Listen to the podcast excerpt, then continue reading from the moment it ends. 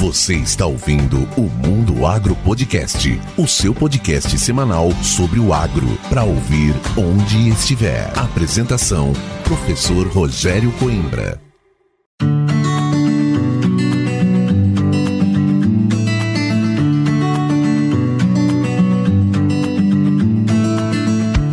Começa agora mais um episódio do Mundo Agro Podcast, o seu podcast semanal sobre o agro para ouvir onde estiver e quando quiser. E no episódio de hoje eu trago aqui meu grande amigo José Edson Pascoal Filho, mas ele é mais conhecido como Pascoal e agora o Pascoal da 250K. O Pascoal é engenheiro agrônomo, tem uma experiência vasta já aqui no Mato Grosso e agora está atuando aí como consultor e trazendo bons resultados para os produtores e sendo aí o líder, né, o CEO da 250K, que tem uma proposta que já já ele vai falar para a gente. Então, Pascoal, seja muito bem-vindo ao Mundo Agro Podcast.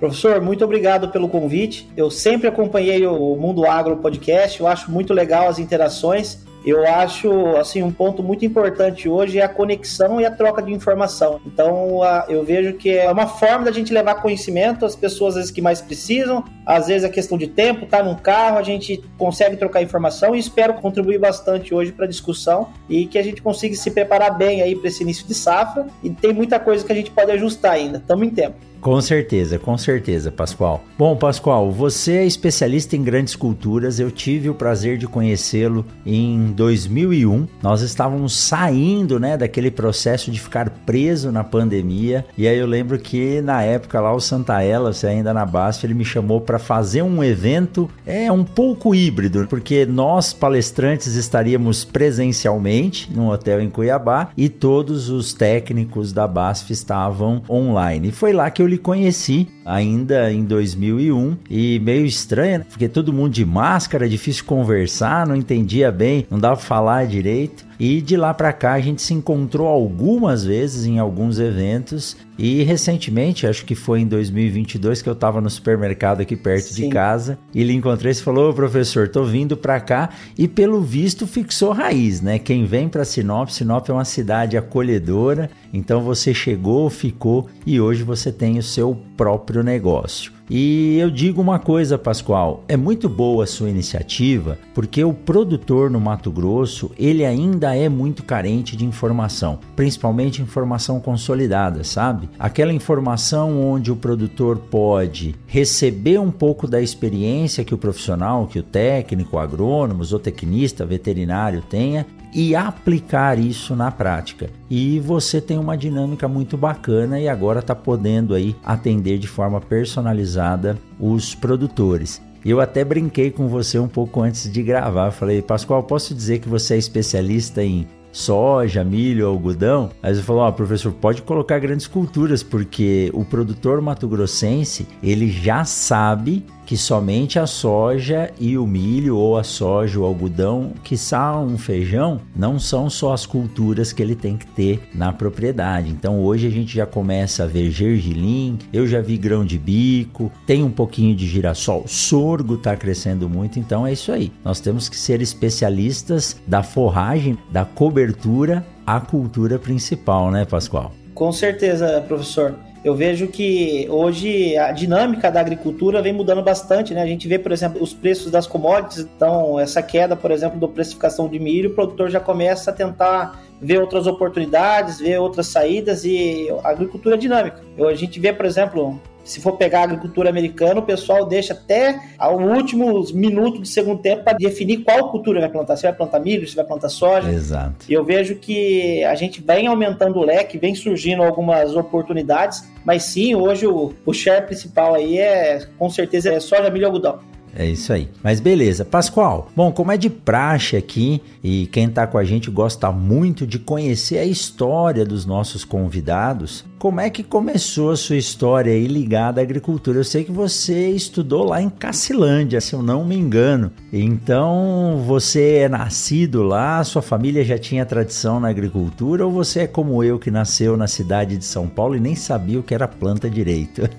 Professor, minha história acho que é um pouco mais parecida com a sua. Eu sou do interior de São Paulo, Eu nasci numa cidadezinha que chama Boa Esperança do Sul, tem 12 mil habitantes, e eu nunca tinha visto um pé de soja na minha vida. Então, eu, meu pai era da área de construção, meu pai era pintor domiciliar, minha mãe empregada doméstica, cozinheira, é, de família bem simples, mas sempre a cresci nessa, sempre trabalhei muito cedo, comecei a trabalhar com acho que 13, 12 anos e sempre com contato com pessoas. Meu pai também já trabalhou na política, tive muito relacionamentos e contatos com pessoas. E surgiu, quando eu estava com 17, acho que 18 anos, eu tive a vontade de fazer um técnico agrícola. Fui, fiz um técnico agrícola e falei, vou fazer uma faculdade. Aí quando eu prestei vestibular, eu vi a cidade de Cacilândia, que era o EMS, né? Que era a Universidade Estadual do Mato Grosso do Sul. Vi como oportunidade eu queria tentar algo diferente. Aí eu prestei vestibular lá, deu certo, passei e comecei minha história em Cacilândia. Fui para Cacilândia, toquei alguns projetos bem aleatórios, professor. Se eu te falar que eu trabalhei até com abelha. Olha aí. Eu tinha um, um projeto que era um programa de capacitação para pequenos e médios apicultores na região e a gente desenvolvia algumas metodologias de atendimento. Eu tive até um SOS abelhas se um morador da cidade tivesse um, um, enxame de abelha, ele me ligava e eu ia retirar o enxame de abelha. Hoje eu nem mexo mais com isso. Passei por Cacilândia e sempre fiz estágio na Fundação Chapadão. Então eu fiz estágio desde acho que do meu primeiro, segundo ano. Fiquei cinco anos na Fundação Chapadão, no setor de fitopatologia, junto com o Alfredo, o Edson Borges, o pessoal que deu muita base para mim, Juliano, na época que era um, um técnico lá, que sou muito grato pelos ensinamentos. E quando eu saí para o mercado, eu finalizei a faculdade, eles me deixaram ficar lá mais oito meses, fiquei dando suporte na parte de pesquisa e passei por todo o processo, desde a parte de laudo, escrever relatório, tudo, né? Fiquei quatro, cinco safras lá e fui para o mercado. Minha primeira oportunidade foi na Baço. E aí, até conto, professor, uma história bem engraçada. Eu tive um Del Rey, né? Eu sempre colecionei carros históricos. Meu primeiro carro foi um Fusca, depois um Escort, depois eu fui para um Del Rey, e aí eu voltei depois para um Chevette e caí de novo no Del Rey. Olha a história. Resumindo, eu tava com o Del Rey lá na, fazendo estágio na Fundação Chapadão, tinha um, um DM, Desenvolvimento do Mercado da BASF, que chamava Leandro. Leandro Borges, até se ele estiver nos ouvindo, manda um abraço para ele. Ele e o Adriano, o Adriano que é hoje GDM da Origem. O que aconteceu? Esse pessoal me viu um Del Rey lá no meio da lavoura, lá da fundação. Os caras falaram, cara, o que, que tem um Del Rey jogado lá no experimento? Falei, não, é do estagiário. Ô, louco, um Del Rey. Aí, resumindo, depois de alguns meses, o Leandro se encontrou com o Alfredo num congresso, acho, numa reunião, e ele falou que precisava de assistente, igual eu estava te pedindo hoje, alguns estagiários, aí, um pessoal para usar cara bom para indicar. E ele falou, cara, não tem ninguém. Aí o Leandro falou, e aquele cara do Del Rey? Aí eu falei, cara, é verdade, ele vai formar. Ele me indicou, por causa que ele lembrou do Del Rey, e acabou que eu fui pro processo seletivo, passei na época e fui trabalhar como assistente de pesquisa. Então eu fui para baixo, fiquei trabalhando com, trabalhei com o Jairo, trabalhei com o César, até o Cezinha, que era meu parceiro, trabalhei junto com ele também. Um abraço pro Jairo e pro César. E fiquei na área de pesquisa com esse pessoal. E aí, nessa linha, professor, trabalhei nessa área de pesquisa, eu tinha uma facilidade grande na parte comercial, tanto que eu queria até ir para o comercial na época, mas por ter uma bagagem muito grande de pesquisa, o pessoal me segurou um pouco mais na pesquisa, achou melhor eu ficar nessa área, e acabou que eu desenvolvi alguns projetos bem legais, por exemplo, eu desenvolvi um, alguns projetos que eu tive muito sucesso, até de venda, em clientes que não eram BASF, casando os dados de pesquisa, uniformidade de performance, de resultado, por exemplo, dos últimos anos. Eu trazia muita informação nessa linha. Consegui ter, e bem, depois eu fui para o mercado, porque na época teve uma transação da Bayer com a BAS, professor. É, a plataforma LL, a plataforma Credence e a Fibermax. E na época eu não estava contratando ninguém. E o GDM, na época, era o Zene. Ele falou, Pascoal, você é um cara que eu puxaria, mas não tem vaga. Falei, agora, infelizmente, você está Sim, não está no momento. E aí aconteceu de eu ir para a Oxquímica nesse momento. Mas nessa transação, professor, tem um detalhe que liga muito o meu propósito de hoje. Eu, em seis meses de assistente, que eu estava trabalhando na região, eu tinha consegui em torno de 5 mil hectares de produtores que me ofereceram assessoria. Falou, Pascoal, fica com a gente, vem aqui, pode dar consultoria. E eu, pouco tempo que eu fiquei, eu consegui agregar muito no negócio desse pessoal e aprendi muito com eles também. Então foram na região de Tiquira, na região também ali de Rondonópolis. E o que, que eu senti? Que não era o momento ainda porque eu não conhecia nada do Mato Grosso. Eu estava no Mato Grosso do Sul, tinha acabado de chegar no Mato Grosso, eu sentia que eu precisava ter mais bagagem, aumentar a bunda da cadeira, né, professor? Precisava de um pouco mais de experiência. É verdade. E nisso fui para Ox, aí eu peguei bastante, aí eu peguei a parte de desenvolvimento de mercado de todo o Mato Grosso do Sul e sul do Mato Grosso. Fiquei dois, três anos nessa posição e retornei para BASF. Então, quando eu retornei para a BASF, depois dessa saída que eu tinha saído da BASF, fui para a Oxy, fiquei dois, três anos e voltei para a BASF como desenvolvimento de mercado, uma posição sênior, em Tangará da Serra. Aí eu fazia toda a região do Parecis, Rondônia, e nisso foi muito importante para mim essa transição que eu consegui basicamente rodar todas as principais instituições de pesquisa e consultoria do Mato Grosso, Mato Grosso do Sul. E eu tinha muita vontade de vir para a BR-63. Porque toda vez que eu ia entrar umas discussões, professor, o pessoal comentava: É, Pascoal, mas a, e a BR? Já foi para BR? E eu via, ficava fascinado. Falei, cara, essa BR-63 deve ser fantástica, né? Porque eu trazia alguma informação, para ah, mas você não conhece a BR, Pascoal. A BR é diferente. E realmente é diferente, né, professor? Com certeza. Mas que joia, Pascoal. E dali, de Campo Novo, da Oxy, como é que foi?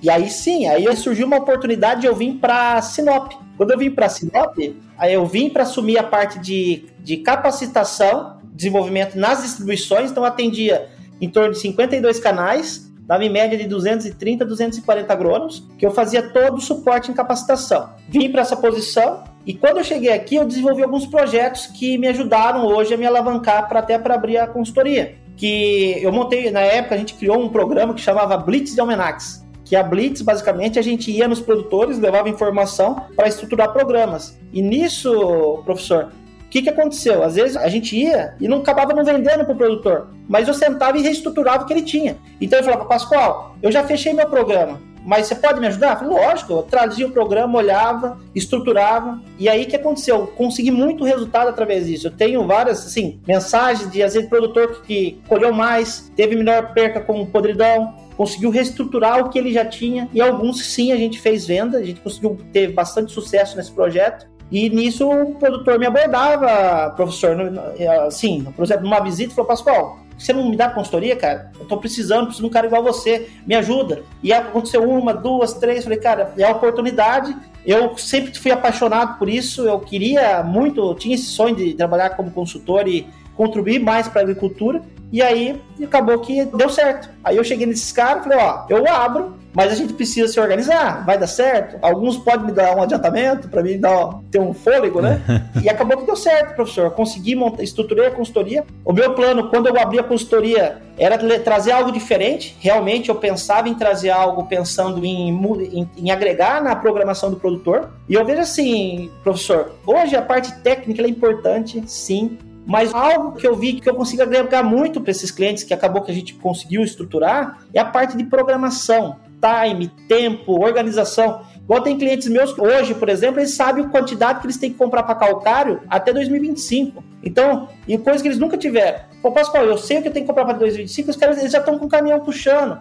Então, a gente, eu tentei trazer muito uma visão a longo prazo, não algo imediatista de ir lá, levar um serviço para tentar receber e terminar. Eu tento, tento, trabalhar a longo prazo. E isso deu certo, vem funcionando. E a proposta da 250K, já para apresentar a empresa, é a proposta de, de, produção de 250 sacos. Que a gente pensa ali, 75 é, de soja, 175 de milho, 80 de soja, 170 de milho, que é algo basicamente que é atingível já, já tem em grande massa de clientes, até mais de 50% de alguns clientes, mas a minha, o meu foco é levar isso um pouco para a média. Bacana. E você vê, né, como a experiência e não só a experiência, mas sim também a proatividade fez com que sua carreira se alavancasse. E é lógico, não pode esquecer do Corcel que foi lembrado ah, lá e trouxe sim. você para o primeiro emprego. E acho que é por isso que vira e mexe a gente se encontra ou no Machado ou aqui no posto em frente de casa. O Machado é supermercado sim. aqui do lado, né? Que você é vizinho meu aqui e você com o Corcelzão lá. E você tem um outro fã do Corcel, né? Como que é o nome do seu filho, Pascoal? O Caetano.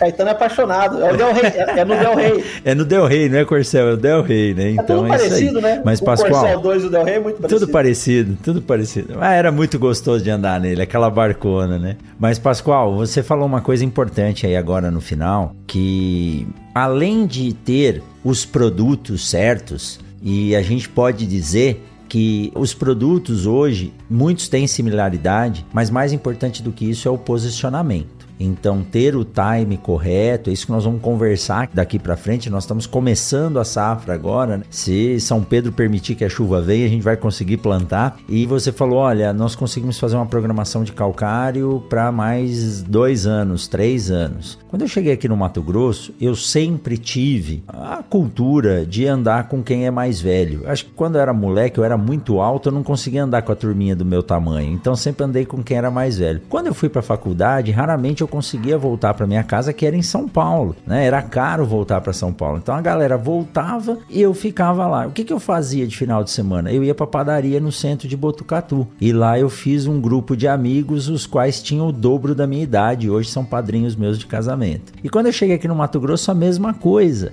eu acabei fazendo amizade com um pessoal que chegou para colonizar. E alguns desses produtores que hoje aqui moram, eles me falaram o seguinte: eles falaram, Rogério, para entender as safras aqui no Mato Grosso, nós temos que pensar em ciclos de sete anos. A cada ciclo de sete anos você tem que fazer uma nova programação para sete anos. E eu percebi que isso é verdade. Tanto ciclo hídrico, temperatura e assim por diante. Então a gente tem que ter essa visão a longo prazo e às vezes falar: olha, eu consigo fazer três safras em dois anos, né? Ou seja, na somatória das duas eu consigo fazer três, ou consigo fazer quatro, às vezes eu consigo fazer cinco. E isso é possível. E ainda bem que a turma que estava te procurando te acolheu, né, Sim. Pascoal? E hoje, daqui a pouco aí, você tá com uma área grande né, a ser manejada. E o interessante, Pascoal, que acho que a vivência nas empresas aí, isso, lógico a gente tem que dar o valor, porque a empresa, ela investe bastante em capacitação e do outro lado ela cobra bastante, então você tem que andar acelerado. E isso te deu uma possibilidade de conhecer bastante sobre o manejo dessas culturas, que é algo que não é fácil hoje.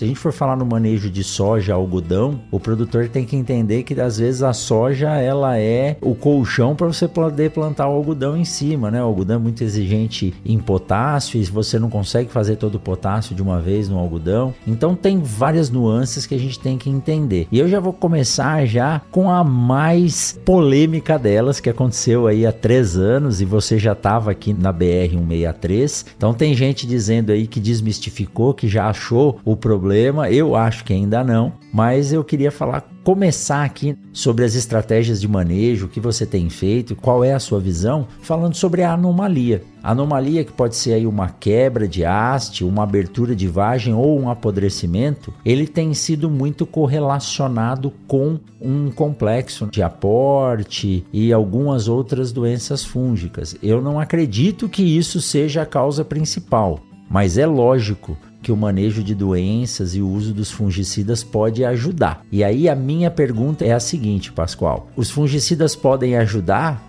Mas se eles forem mal aplicados, eles também podem atrapalhar ou favorecer o efeito da anomalia na soja? Como você tem visto isso e quais são as estratégias que o produtor tem na mão hoje para tentar driblar esse problema eu acho que nós vamos conviver com ele por algum tempo ainda. Ó, o que, que eu aprendi, que eu tô aprendendo até hoje, né? É um aprendizado e cada vez que eu sento olhar os resultados dessa última safra, eu mudo a percepção. E eu que vou trazer um pouco do panorama que eu entendi. Eu, por estar tá com, na época, por exemplo, por estar tá dentro da multinacional e ter recurso para investir, eu conseguia ter acesso a muitas informações. E hoje a gente sofre um problema muito grande que é o excesso de informação. Então, antigamente a gente tinha pouca informação, hoje a gente tem excesso. E como filtra tudo isso? Então, uma coisa, algo que eu aprendi e eu levo como aprendizado, até oriento aos produtores e o pessoal que tá, que tem acesso direto a isso e que está correlacionado a esse tema, o seguinte: se você tiver um centro de pesquisa, professor, eu for na sua área, eu chegar lá e falar assim, professor Coimbra, eu vim aqui visitar seus ensaios. Você vai me passar um panorama da sua área, onde você tem uma pressão específica, um complexo específico e não significa que você vai ter o patógeno. Então, isso aí é um cenário seu e que não é representativo, às vezes, no Mato Grosso. Então, quando a gente enxerga isso, eu rodei, por exemplo, na BR toda, do Parecis, subi para cá, fui para até lá em Alta Floresta. O que que acontece? cada pesquisador que você senta para conversar ele tem um ponto de vista. Então, algum vai falar que é, é, a primeira, outro fala que é a segunda, outro fala que a principal aplicação é a terceira, uns falam que vai ser um triazol específico que vai ajudar a segurar, e não tão errado. É igual você levar uma criança no pediatra, um manda dar chupeta, o outro manda tirar, e tá tudo certo. Mas o que, que eu tentei fazer durante esse período é sumarizar a informação e ver quais dados se correlacionam. E algumas informações batem, e no meu ponto de vista, eu trabalho, eu não abro mão de algumas coisas. Então vamos lá. O que, que eu observei dentro de todo esse cenário? As três primeiras aplicações são as mais importantes. Elas ganham o jogo. Primeiro ponto, eu tenho que estar com três aplicações bem estruturadas. Segundo ponto, professor, eu não tenho só podridão. Então o produtor tem que estar isso claro. E só um detalhe: quando eu penso em produtos para mim fazer um programa para controle dessa doença, existem produtos que têm paridade. O que é paridade? Vamos lá. Se eu pegar o solatenol e Imperfluxan, são produtos de característica muito próxima. Se eu pego a Bixafen com a Fluxa, por exemplo, e pego os produtos para mancha, característica muito próxima. Então, quando eu começo a correlacionar fatores, a gente vê alguma tendência. Então, às vezes, o que vai controlar melhor mancha não vai ser o que vai controlar melhor ferrugem. E assim por diante. Um vai segurar melhor ser costa, um vai melhor um pouco melhor pro complexo e tá tudo certo. A gente, qual que é o desafio? É colocar todo mundo para jogar. Então a gente tá na seleção, tem Rivaldo, Ronaldo, tem 10 craques, mas vai entrar só 4. Como que eu coloco esses caras bem posicionados? E aí, pensando isso aí, o que que acontecia, professor? Eu chegava numa área, vou puxar para outra safra. Quando eu pensava no pivô, não na safra 22, 23, mas na 21, 22. Tava moído em podridão, material do cedo. Quando eu pegava o material mais tarde, não deu. Essa safra, o que, que aconteceu? O material plantado cedo não deu problema com podridão, na maioria das áreas. O material intermediário deu problema em algumas regiões, principalmente aqui para o norte do Mato Grosso. Teve situações de 40%, 50%, 60% de avariado, situações sérias, graves, e teve problema. E teve situação de um soja tardio que não deu problema. Então, se eu chegar para buscar um dado e o cara do experimento plantou esse soja tarde, ele não teve problema, o que, que ele vai falar, Pascoal? Esse negócio de podridão não tem nada a ver. Fungicida é tudo igual, estão tudo funcionando e esses caras estão falando lorota. E esse cara não está errado, porque ele está falando a realidade dele. Mas se eu for levar essa realidade para um cara a 200 quilômetros, outro centro de pesquisa, ele vai trazer, Pascoal, aqui não, aqui o soja do intermediário deu problema. Então o que, que eu oriento? Cada um tem que ter a sua base experimental, que é o seu trabalho, na sua fazenda. O cara tem que acompanhar, ele tem que ver o que está dando certo. E uma coisa eu garanto, a ferramenta química ajuda muito. Ela contribui numa situação de uma área que vai dar 40, 50% de avariado, talvez ela caia para 12, 10, 8 ajuda muito, mas não resolve. Ela nunca vai resolver erradicar o problema. E o que está ajudando muito é você casar um programa bem alinhado de fungicida, mais cultivar. Então, se eu pegar, por exemplo, uma Olimpo, cara, tem um teto produtivo fantástico, mas é um material doce para podridão. Dando um exemplo, por exemplo, você pega as, os materiais com maior teto, maior sensibilidade. E tem produtor que fala, Pascoal, o que, que adianta? Eu não vou parar de plantar, porque se ela dá 90 e eu perco 30, eu tenho 60 ainda. E aí, se eu ajustar o programa de fugida bem feito, se eu perder ainda 20, eu estou produzindo bem. E assim, tem alguns casos nessa linha. Mas o que, que eu busco? A gente tem que. Eu não quero colocar todos os ovos numa cesta só. Então tem material, vou te dar um exemplo: uma B51, 8220, que tem uma porcentagem mínima de, de podridão, elas têm uma certa tolerância. Então, eu acho que o primeiro ponto, professor, é a gente tentar criar um programa de materiais, e já tem dados hoje, se a gente olhar aí, ó, tem várias empresas que já disponibilizam isso de graça, que você consegue ver qual tem maior sensibilidade, qual tem menor, você já consegue aí já diluir um pouco disso aí. Segundo ponto, carboxamida tem que estar no jogo estar carboxamida no jogo. Ó, eu vou ser bem sincero, a gente sabe da recomendação do FRAC, que é até duas aplicações de carboxamida dentro do ciclo, e sim, respeitamos o direcional, mas nos dados de pesquisa que eu tive acesso no sumarizado, sempre onde eu tinha três aplicações numa situação engajada, eu sempre tive os melhores resultados. Qual que é o problema? Existe a vida longa da molécula, a gente tem que tomar cuidado. Existem algumas ferramentas que podem substituir isso aí e você ainda consegue ficar nas duas aplicações, mas são poucas, é uma, duas que às vezes a gente consegue encaixar. Mas o que, que eu vejo? Se eu tenho, por exemplo, produtos à base de Imperfluxan e Solatenol, não dá para mim ficar só com isso. Eu tenho que ter, por exemplo, um produto muito bom em mancha no meio do jogo, porque senão eu não consigo fazer um programa robusto. Vou te dar um exemplo, professor, que aconteceu. Eu peguei um dado específico eu fiz isso aí numa apresentação em uns dois, três eventos. Pessoal batendo muito em podridão. E o problema é sério, sim. Mas o que, que aconteceu? Compararam um dado específico de um triazol. Ah, por exemplo, um termoconazol da vida. E colocaram do lado de uma carboxamida com carboxamida e proticonazol. O que, que aconteceu? Em podridão, o dado foi igual. Como assim, Pascoal? Os dois deu 9% de controle. Se eu fosse produtor e fosse comprar, eu iria pegar o tebuconazol porque estava correlacionado a uma questão de custo. Custo muito mais em conta. Então eu escolheria essa posição. Detalhe, quando eu olho para mancha-alvo, um programa estava com 52% de controle e o outro estava com 12%. Sabe qual que foi a diferença de, produ de produção, professor? Nesse tratamento, onde eu só mudei a primeira aplicação, nove sacos. Olha. Nove sacos de diferença. Então, só no posicionamento. Ah, Pascoal, faz diferença uma aplicação? Aí tá a resposta. É, se paga, né? E aí, Pascoal, só para ficar claro quem tá nos escutando aqui, quando você diz que as carboxamidas, a recomendação são duas aplicações. É porque é uma molécula muito eficiente, mas ela pode causar uma pressão de seleção alta e perder, né? E causar resistência nos fungos. É isso, né? Isso aí, com certeza, professor. É, a gente tem que ter a, acho que a responsabilidade, e é muito sério isso aí, da gente conseguir preservar a vida útil dessas moléculas, que hoje é o que vem mais entregando, e a gente tem que saber como que a gente trabalha com isso. Por isso o multisítio hoje, ele é essencial. Então até trago um pouco de resposta. O que, que a gente viu, professor, de resposta dos multissítios? O cobre, a gente saiu até no ensaio de rede, eu também acompanhei em umas áreas, ele agregou muito no sistema.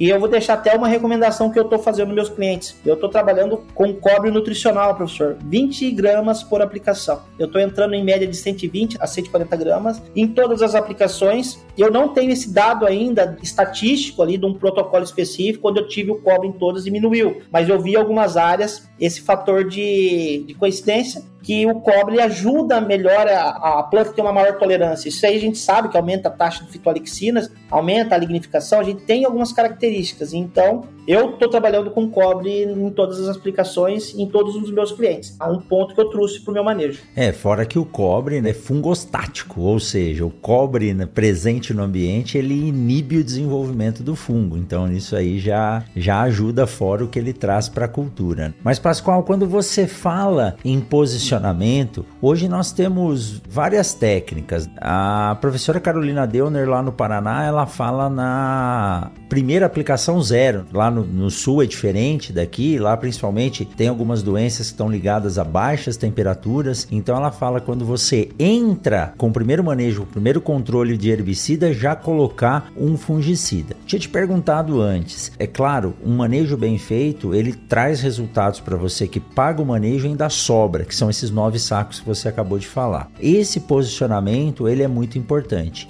No desespero, e eu entendo isso, sempre que a gente vê uma pessoa com um problema, o mais racional é tentar entrar na situação dela, embora muitas vezes a gente não consegue. Mas quando você pega um produtor que, primeiro lugar, e muitas vezes por um erro, não tenho medo de dizer que isso é erro, existem materiais que comumente são utilizados e às vezes o produtor planta a área inteira com ele. Antigamente era desafio, hoje vem aí Neo 790, Olimpo. Então a primeira coisa, a primeira recomendação, não sei se você concorda comigo, é diversificar variedades e materiais. Com certeza. Tanto para escalonar a colheita, você acabou de dizer que de uma precoce não deu problema, a média deu, a tardia não deu, então não dá para colocar todos os ovos na mesma cesta. Mas quando a gente pega um produtor que, por um acaso, ele teve grande parte da sua área com material suscetível, o clima no início da cultura acabou favorecendo esse estresse na planta, e por fim, nós temos esse complexo de problemas atuando na planta que vai culminar no nome aí que é chamado de anomalia ou podridão hoje. E aí eles começam com um monte de informações e começam a ver, precisa de fungicida, é fungo, precisa de fungicida. O excesso de fungicida pode desbalancear a planta e potencializar o problema desses complexos fúngicos e acabar fazendo com que o problema se torne ainda mais grave? Professor, entendida a pergunta, sim. É, eu vejo assim, ó. Vamos pensar num triazol em específico. Se a planta está recebendo uma carga de produto e esse produto não tem eficiência que ela precisa, ela precisa metabolizar isso. Então ela vai ter um gasto de energia desnecessário que não vai resolver o problema. Eu já tive experimentos quando trabalhava na pesquisa com produtos que não encaixavam no cerrado, encaixava no sul. E três aplicações, o tratamento ficava pior que a testemunha. A testemunha produzia 40, o tratamento produzia 25. Era prejudicial. Então, essa loucura de 5, 6, 7 aplicações, eu sou contra. Eu, no meu ponto de vista, quatro aplicações bem encaixadinha. Eu trabalho com DAP, dias após plantio, não espero emergência. Trabalho com 28, 40, 55, 70. E para fazer a quinta aplicação, eu faço um cálculo de trás para frente, onde eu vejo a necessidade dependendo da cultura. Aí eu posso entrar com específico, eu posso entrar só com multissítio e eu faço esse acompanhamento. Mas do meu ponto de vista, as três primeiras aplicações, por não termos alta pressão de ferrugem, no nosso cenário é o que mais é o chassi que vai nos dar a maior projeção de resultado,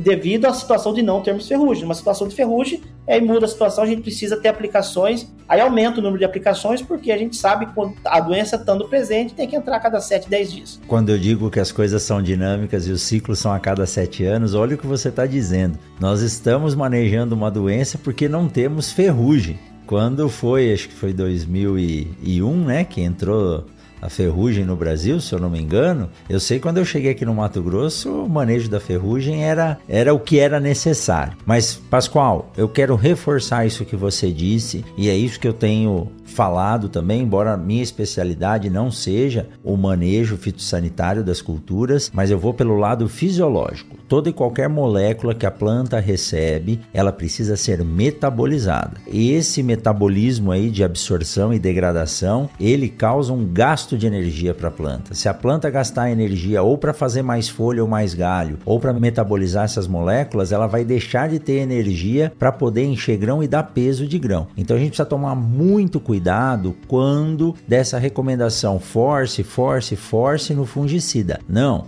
é como se fosse o remédio. Se você tomar em excesso, você vai ter problema e também tem o custo disso, né, Pascoal? Nós precisamos ser sustentáveis nesse, nesse manejo. Então, algumas recomendações aí são variação de cultivares e trabalhar com o manejo de aplicações. E aí, engatando na sua fala, você falou que trabalha com dias após o plantio. Quando a gente trabalha com calendários cronológicos para aplicação dos fungicidas, eu posso incorrer no erro da planta não estar no estágio fenológico que eu quero?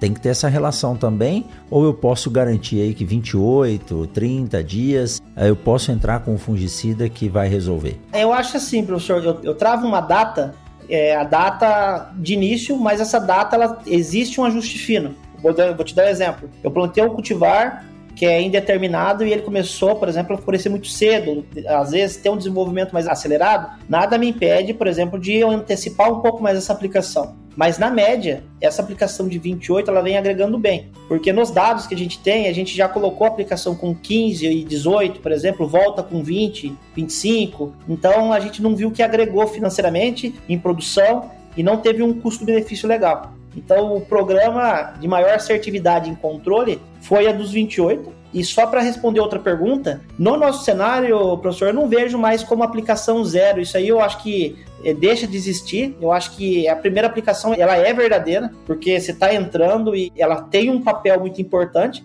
O desafio do fungicida é o seguinte: se você vê doença, você está perdendo, diferente da praga, que a gente faz o é. um monitoramento. Não existe a possibilidade de eu monitorar a doença. Eu tenho que entrar com a ferramenta antes de eu ver a doença. Então eu tenho que ter esse controle. Aí como que a gente vai ver se tem doença? Se você tiver uma área sentinela na sua fazenda, uma testemunha, aí você consegue ver. Mas fora disso, a gente tem que entrar antecipado. Então é, é uma briga até que eu tenho com os clientes, que eles falam, Pascoal, não tem nada, cara, você vai aplicar o fungicida. Eu falei, é por isso, a gente tem que manter isso aí com, cuidado. É preventivo, é preventivo. É, entendo, Pascoal. Eu cutuquei você nessa pergunta porque essa safra que passou, que foi a safra 22, 23, nós tivemos na maioria das regiões aqui do centro-oeste do Brasil um alongamento do ciclo da cultura, mesmo dos materiais mais precoces, em função aí de tempo nublado e falta de sol. Então, às vezes tem essa variação. Mas eu concordo com você. Para a maioria dos materiais que a gente tem, tirando poucos aí mais mais longos aí acima dos 110 dias, a maioria deles 28 dias você está falando no pré-florescimento. Então é aquele período em que você precisa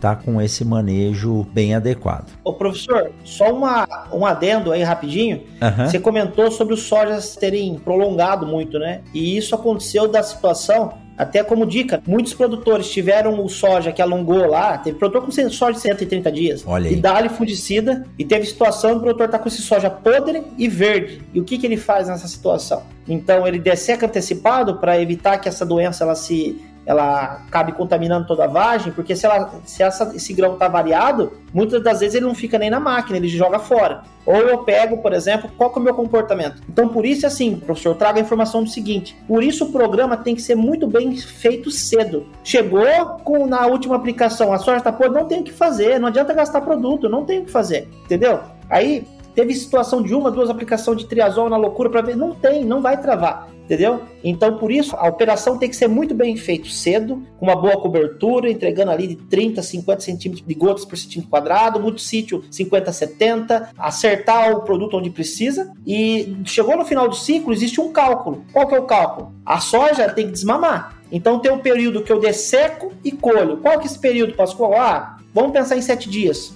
Sete dias faz sentido. E para trás, essa soja tem que desmamar para me dessecar. Então eu não preciso meter veneno, entrar com fungicida nesse time também. Então eu penso assim, ó, nos últimos 17 dias a 20 dias é um período que você não precisa ter o fungicida na cultura. Então o produtor tem que ter esse senso que às vezes ele tá, vai colher semana que vem, às vezes o técnico que vai lá e quer soltar a aplicação faltando 10 dias. Queima o produto, não está controlando, está gastando dinheiro desnecessário. Por isso eu falo, às vezes gasta ali, reforça, investe melhor nessa primeira e segunda aplicação, a terceira, para ter um programa mais robusto com a ferramenta certa do que às vezes fazer gastos desnecessários. É, talvez focar no manejo de pragas, um controle de percevejo no final do ciclo da soja é importante para ter um bom manejo no milho do que você ter que tentar fazer algum milagre que, como você bem disse, o prejuízo já está instalado, né? Então não tem como você tentar reverter isso aí. Esses processos a gente tem que prevenir.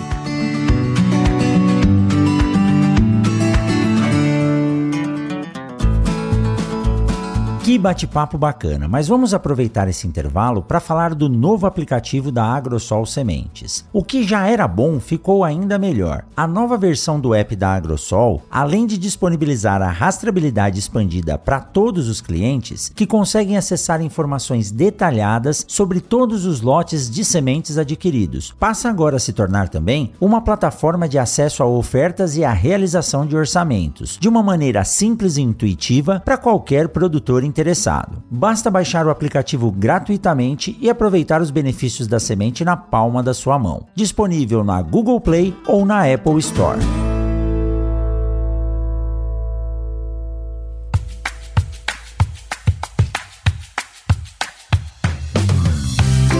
Mas Pascoal, o uso e o manejo dos químicos, ele é importante conhecer bem a forma de ação e a relação entre as moléculas e fazer as casadinhas é importante, mas aí agora tem outros dois pontos que eu quero explorar com você e eu sei que você conhece bem. O primeiro deles é que nós temos muitas ferramentas que podem ser associadas aos químicos, nos auxiliando tanto no manejo de doenças como no manejo de nematóides, que são os biológicos. Então, eu sei que tem gente que é a favor, tem gente que é contra, e muitas vezes hoje a gente já passou por isso. O biológico está aí, é uma realidade. Se não fosse realidade, não tinha tanta empresa aparecendo com produtos. Então, é uma ferramenta a mais, né, Pascoal? Não, com certeza. Professor, ó, biológico, eu trago para meus clientes, é um caminho sem volta. Não tem o que fazer, é daqui para frente. Quem aprender a trabalhar com essa ferramenta vai ter maior um sistema, um negócio mais sustentável, mais rentável. Isso aí eu não tenho dúvida, professor.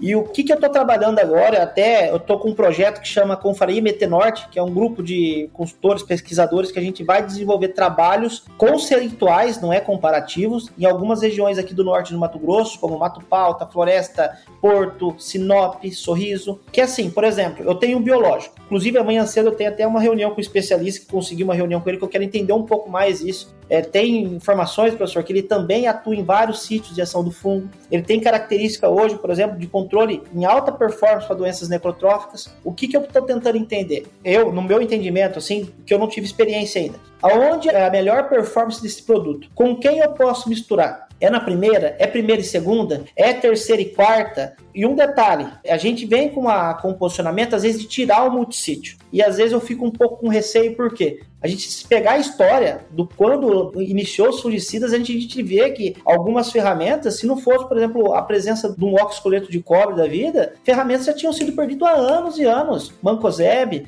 Então eu vejo assim, às vezes, será que a solução é, é arrancar, é tirar? Ou às vezes é agregar? Se às vezes eu colocar uma ferramenta biológica junto a isso aí, eu não consigo melhorar minha condição? E outra dúvida que eu tenho muito grande, professor. O biológico, ele vai fazer o papel do multissítio? Ele vai conseguir preservar essa molécula que ela consiga ter uma maior longevidade no mercado? É, é dúvida que a gente tem. Então, assim, eu tô com alguns trabalhos de time de posicionamento, professor, só na primeira, segunda, quarta, quinta, com diferentes carboxamidas, misturas. Eu tô tentando, eu tô com uma massa muito grande de trabalho, até as empresas estão junto com a gente, a gente tá, eu tô testando mais de cinco biológicos nessa linha, para tentar entender um pouco desse posicionamento. Mas que tem resultado, tem, funciona, e eu acho que vai agregar muito no, no nosso futuro próximo. Que imagina, professor, A gente conseguir, às vezes, ter interação de, às vezes, uma aplicação dessa substitua uma de químico? A gente não sabe. Às vezes, nessa aplicação cedo, será que não é uma carga muito grande de, às vezes, de um fungicida químico, um biológico não consegue segurar? Ou eu posso casar essa ferramenta química com o biológico, ela vai atender muito bem sem a presença do multissítio? Ou às vezes a gente vai precisar dos três, é o multissítio,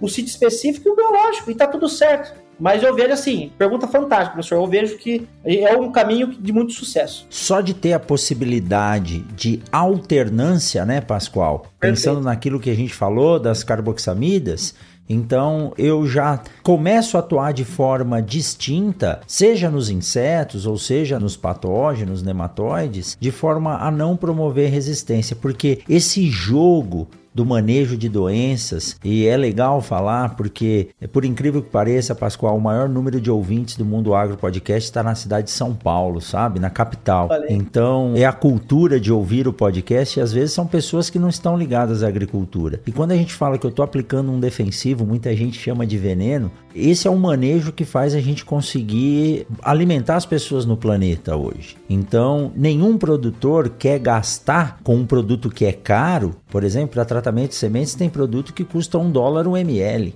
Então, nenhum produtor quer gastar à toa. Quando nós temos ferramentas para variar a ação de forma que a ecologia do sistema, ou seja, os fungos que estavam lá e hoje atacam e causam doenças nas plantas, podem ser manejados e ter variabilidade para que eu sempre tenha um remédio fazendo um bom efeito numa baixa dose, é isso que a gente espera. Então, a vinda, o advento dos biológicos e para quem não sabe, esses produtos biológicos eles vieram da observação. Eu acho muito legal falar do metarrísio na cigarrinha. A gente andava nas lavouras de milho e via aqueles insetos, as cigarrinhas, com aquele fungo em cima. Simplesmente os pesquisadores pegaram e melhoraram aquilo para que a gente possa trabalhar. E aí, Pascoal, falando em ecologia do sistema, é interessante que era outra pergunta que eu ia lhe fazer, que eu tendo um bom manejo de químicos, uma boa fertilidade do solo e a ação dos biológicos, entra um terceiro ponto que tem feito a diferença em muitos produtores, que é a construção da matéria orgânica no solo, que vem planta verde, material orgânico em decomposição, matéria orgânica e o coloide, que é a mistura da matéria orgânica com o solo. Então, eu tenho visto que os produtores que trabalham nesse manejo tem tido muito menos problema de doenças e aí chega ao extremo da gente chegar na fazenda do Zecão, lá na fazenda Capuaba, e ele tem um talhão lá com 10 hectares sendo produzido sem nenhum químico, somente com manejo biológico e rotação de cultura, ou seja, tá dando certo, é possível. Não precisa chegar nesse ponto, mas ajuda bastante. E só para complementar, que eu já falei bastante, quando a gente pega as áreas em que a podridão ocorre, quando eu tenho mais matéria orgânica no solo, eu tenho mais fungos que vão competir com aqueles que podem potencializar isso. Como que você vê essa questão da matéria orgânica e do manejo? Tá na hora do produtor começar a fazer rotação de culturas no Mato Grosso e não só sucessão? Professor, eu vejo assim, é o, essa questão da matéria orgânica e a rotação, é, eu vejo que faz total sentido, porque o químico, a gente já tem dados que você pegar áreas aí que entrou num processo de desertificação, que já tem casos, por exemplo, de clientes que eu tive interação no Paraguai, que difícil, cai um teto produtivo depois não tem o que fazer. A gente vê assim, o solo químico, ele vai ser limitado. A gente precisa, por exemplo, aumentar essa matéria orgânica, aumentar a fauna desse solo, e eu vejo que é uma, uma alternativa super rentável, porque a gente consegue montar um sistema a longo prazo. O único problema que eu vejo, assim, o um empecilho que eu vejo hoje é que às vezes o produtor é muito imediatista, a gente precisa de resultado. Vou te dar um exemplo. O consórcio braquiário milho, o que que acontece? Ele já, ó, vamos parar, só os fiapinhos de braquiário que não vai resolver meu problema, Pascoal. Já aconteceu, já. Falei, ó, mas é um processo de três anos, tenha paciência. Em três anos, garanto que a gente vai entregar um, um sistema para você. Falei, a área é sua, vai ficar para seus filhos. Que perca, das, sei lá, 5 a 10% nesses primeiros anos, depois vai equalizar mas o ganho é muito grande. Então, eu vejo que a gente tem, vai ter que ter uma, um pouco de paciência para fazer o sistema rodar. Depois que tem essa interação, aí é outra lavoura, né, professor? Muda totalmente, né? Exato. Olha, É muito bem citado isso, o medo do produtor. Eu tenho alguns amigos no Paraguai, a gente faz algumas ações junto com a Agrotec e hoje o Diego, o goiano, né? Goiano, um abraço, eu sei que você está ouvindo a gente aí, o Fernando, todo o time da Agrotec. Ele me mandou uma mensagem de manhã, como faz toda segunda-feira, desejando uma boa semana. Depois que eu mando os episódios do podcast, ele falou, eu falei, como é que tá o plantio aí? Porque eu sei que mês passado, com as primeiras chuvas, eles já começaram a plantar. Ele falou, professor, estamos com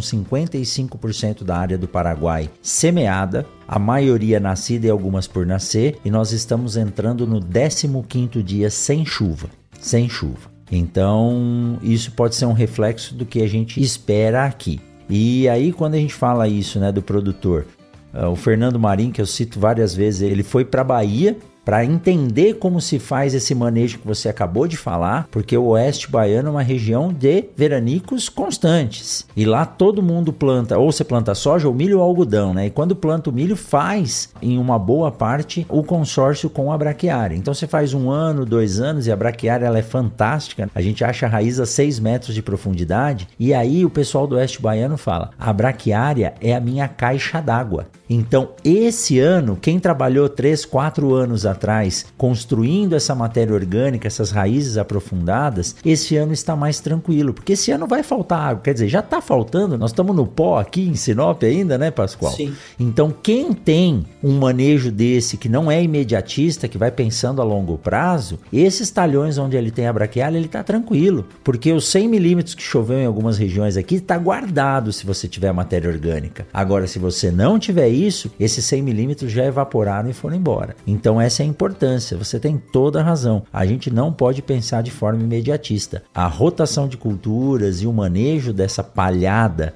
do material orgânico e da matéria orgânica é um investimento para o futuro. É o legado que a gente tem que deixar, né, Pascoal? Com certeza, com certeza, professor. Eu vejo que ele traz uma sustentabilidade. Inclusive, eu tô com alguns clientes numa situação que até é meio que está muito correlacionada a isso. Por exemplo, o produtor vinha adubando bem, mas se você, quando você faz as análises solo, imagens de satélite, começa a extrair os dados, você vê a área muito manchada. E aí chega num ponto, por exemplo, que tem que entrar com uma intervenção que não é química, é biológica. Tem que colocar, fazer uma sucessão de cultura, colocar microorganismos no sistema. Isso sim vai mudar o jogo. Mas aí, às vezes, a gente vai ter que desacelerar.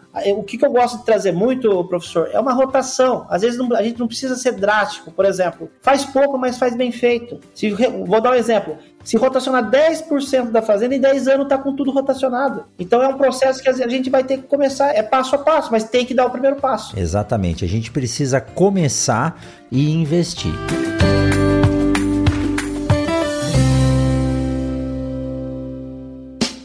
Siga o Mundo Agro Podcast nas redes sociais: Instagram, Facebook e Twitter. Arroba Mundo Agro Podcast.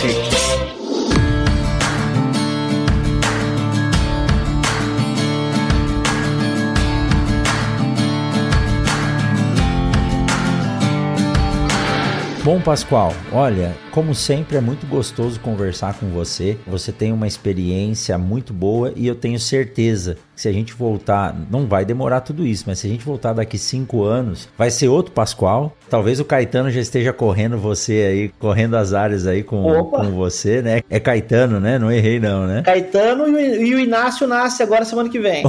mas você não perdeu tempo, não? Aqui é uma cidade muito prolífica, né? É isso aí, que joia. Sinop é fantástico, eu tô apaixonado pela cidade, muito bom. Muito feliz de estar, de estar aqui na região. Então, quando a gente fala que essas experiências que a gente ganha, e eu sou muito grato a Sinop e a todos os alunos que passaram por aqui, falo que é uma injustiça, né? Porque a gente é professor, mas a gente acaba aprendendo mais com os nossos alunos. Pega no pé do Fernandão aí, né? Que ele anda faltando nas minhas aulas, mas é um cara bom, viu? Tem que estudar, tá? Então a gente aprende bastante. Tenho certeza que daqui a uns anos você vai estar, tá, com certeza, com essa experiência aí muito mais capacitada. E o objetivo é legal. O nome da sua empresa é 250k, somando milho e soja 250 sacos.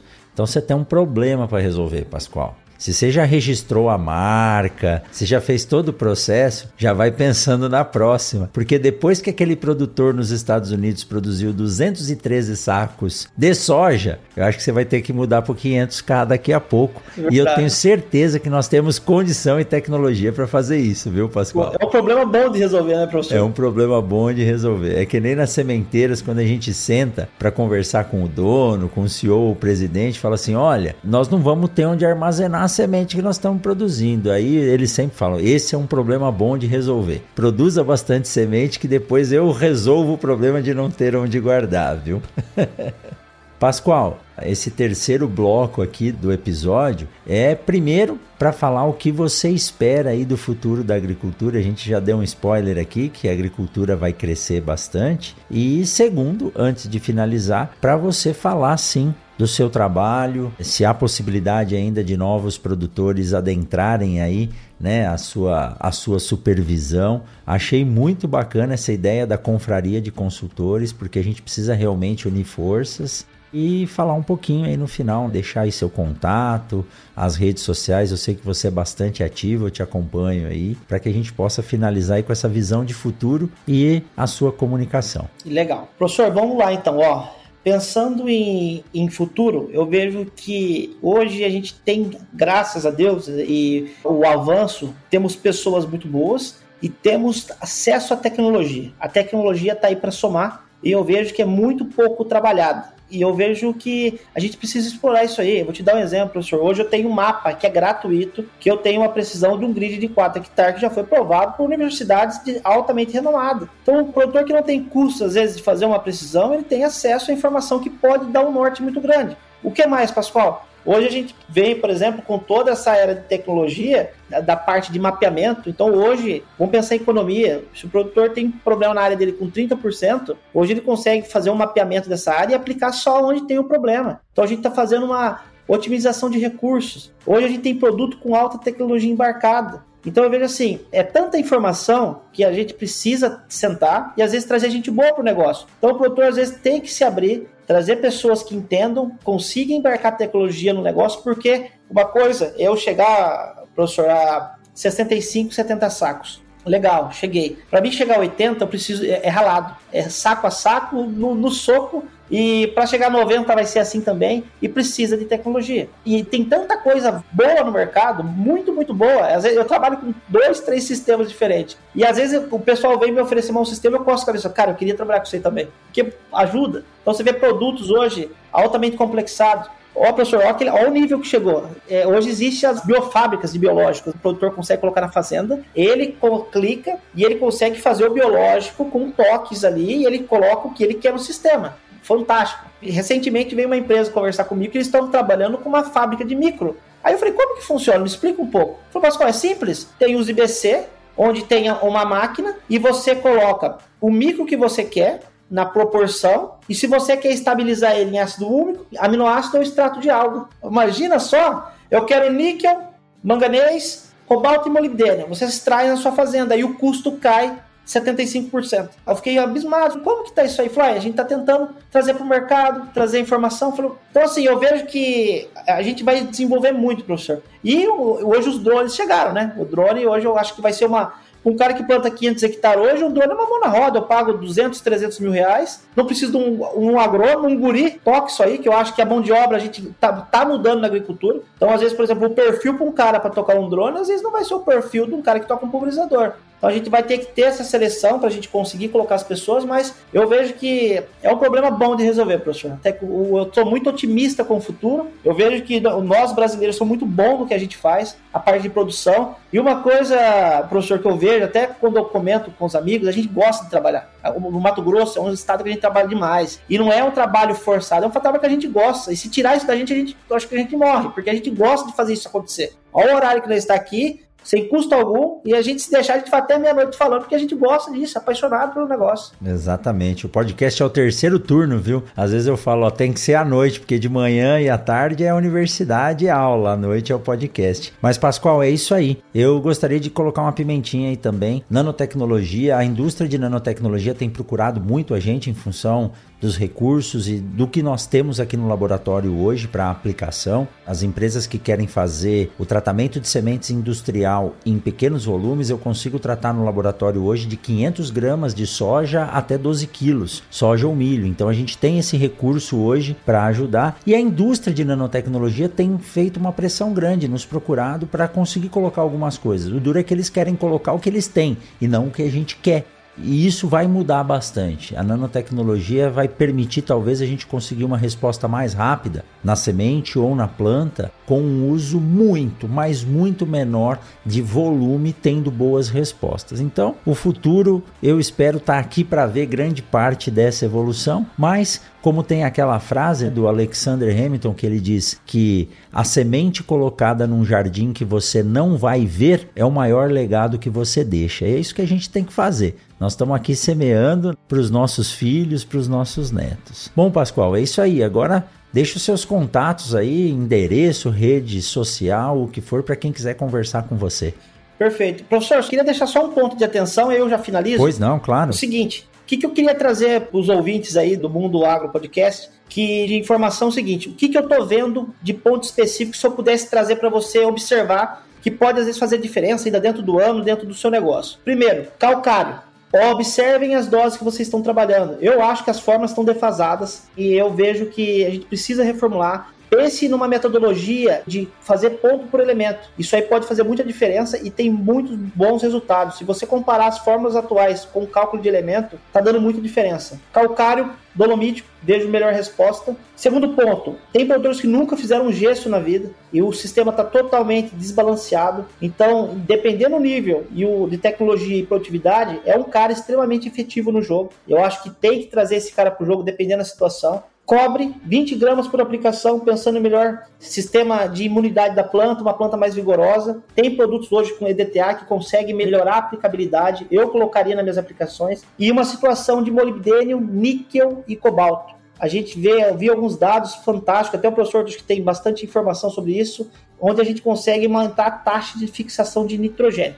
Por quê, Pascoal? Se, a gente não tivesse o Brad Resolve, a gente precisaria de 80 pontos por tonelada de produção. Seria quase 400 pontos de nitrogênio, e quase inviabiliza o negócio. Então, a gente precisa fazer, otimizar essa fixação de nitrogênio. Eu vi bons resultados em aplicações até após o reprodutivo. E hoje tem produtores que não fazem nada ainda. Então é pontos de é pimentinhas, né, professor? Que vale a pena, senta, estuda. E eu deixo, sempre fui bem aberto. Se alguém tiver alguma dúvida, pessoal, e quiser trocar informação, eu, WhatsApp, Instagram, não cobro nada. Estou disponível, trocar informação, trocar ideia, sem custo algum, na parceria. Estamos para se ajudar. E um detalhe, professor, eu vejo que a gente tem que se conversar mais. Hoje, existem pessoas extremamente capacitadas que às vezes falta troca de informação.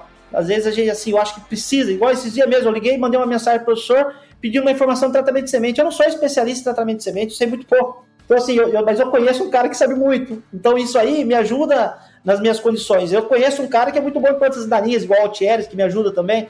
Eu acho que se a gente se conversar mais, eu acho que a gente pode agregar muito mais para o negócio. Então, acho que eu deixo essa, esse ponto de vista do mercado agro para a gente se conversar e deixo meus contatos. Fico em Sinop, localizado em frente ao Unemat. Meu escritório fica aqui. Nossa empresa hoje, a 250K, a gente trabalha, temos três pilares, a parte de treinamentos e palestras, tem a parte de consultoria híbrida, que é online, com alguns clientes eu faço, e tem a consultoria presencial, e tem o nosso campo de pesquisa, com campo experimental que é tocado hoje pelo Carlos Fernandes, que é um profissional que veio de primavera para cá e a gente está com esse trabalho, ele está liderando o projeto. E estamos também com agricultura de precisão. A gente trabalha com agricultura de precisão, focado em alguns clientes até de pecuária, a gente faz específico. Então a gente traz isso aí muito a sério, analisa a sonda, com dois sistemas, satélite e análise de solo. Então, esse é o tipo de serviço que a gente está prestando. Se eu puder contribuir com alguém, vai ser muito bom. Professor, eu acho que era é isso. isso né? aí. Eu... Não sei se eu me alonguei ou não. Não, que é isso. Eu vou deixar aqui os contatos do Pascoal na descrição desse episódio. Já que ele falou que tem uma ferramenta gratuita aí, se quiser falar agora, mas eu vou deixar lá também depois, Pascoal. Posso qual é falar? é o, o, sistema de mapas, né? Eu falo sim. A ferramenta gratuita é o Field Manager da BASF, o Charvel. Entra lá, vocês podem cadastrar dois talhão gratuito e eles vão te dar um mapa que chama Power Zone, que é o índice de produção. Vocês conseguem instalar, às vezes, você faz esse, esse talhão dentro da fazenda para otimizar talvez a área, e vocês conseguem conhecer a ferramenta e o custo extremamente barato, acho que sai 3, 4 mil reais por mês, eu acho que isso aí. Você tem acesso a toda a parte de mapeamento, inúmeras ferramentas. Essa é uma das ferramentas que eu trabalho e para conhecer é de graça, dois talhões gratuito. Então baixa lá e conheçam. Qualquer dúvida eu posso até auxiliar vocês mexendo na ferramenta. Manda o WhatsApp no link da empresa aqui que a gente tem um time aqui que pode auxiliá-los. Show de bola. É isso aí. Pascoal, muito obrigado. Essa dica final aí, eu acho que quem ouviu, volta, anota, segue a risca. Hoje a produtividade se ganha no detalhe. E eu vim da Bahia semana passada e eu ouvi algumas coisas lá muito interessantes, que os produtores que estão produzindo mais estão sendo mais sustentáveis. O que, que isso quer dizer? Que quem está produzindo mais não está gastando mais por saco, não ele está sendo mais sustentável. Então isso faz a diferença, o detalhe. Ouça esses detalhes. A, a dica do cobre é muito importante, Pascoal que roda, que tem uma experiência grande, principalmente para quem está aqui no eixo 163. E o que eu tenho a fazer, Pascoal, é agradecer você, que é um cara que eu tive a honra de ver vindo aqui para o Mato Grosso, já se fixou, gosta bastante de carro velho, oh, perdão, de carro antigo, né? Tô... é uma brincadeira. É velho, tá chegando no antigo. Mas é isso aí. Então, muito bom. Tenho certeza que a gente vai voltar para conversar mais. Vou deixar aqui então. Um pouquinho antes da safra de milho, você volta aqui para a gente fazer esse panorama e dar essas dicas também aí para o milho e para quem vai plantar algodão também. Combinado, Pascoal? Combinado, professor. Muito obrigado pelo convite. Grande abraço e conte comigo aí, o, o time do Agro Mundo Podcast. Vamos junto nessa safra, que vai ser uma safra muito boa, tenho certeza disso. Com certeza. Vamos unir as forças aí, que junto a gente vai mais longe, com certeza, tá bom? Valeu, Pascoal. E você que ficou aqui até agora, saiba que na semana que vem tem mais um episódio do Mundo Agro Podcast. Pascoal, forte abraço, uma ótima e excelente safra a todos e precisando, pode nos procurar aqui em Sinop que nós estamos à disposição. Até mais, Pascoal, tudo de bom. Forte abraço. Até mais, professor. Abraço.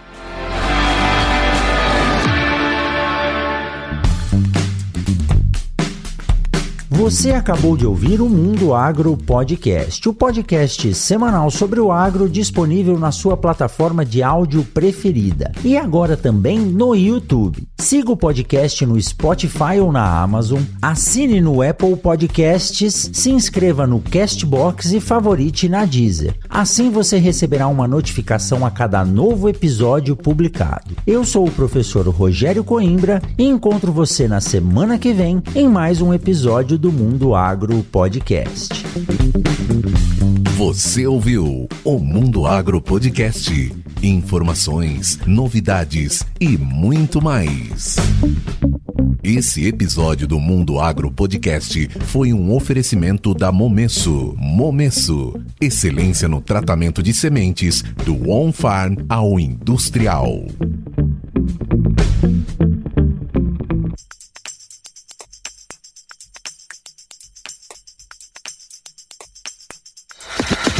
Olá, meu nome é Thiago e eu sou o editor desse podcast. Para saber mais sobre o meu trabalho é muito fácil. Segue lá no Instagram, arroba. Até o próximo podcast.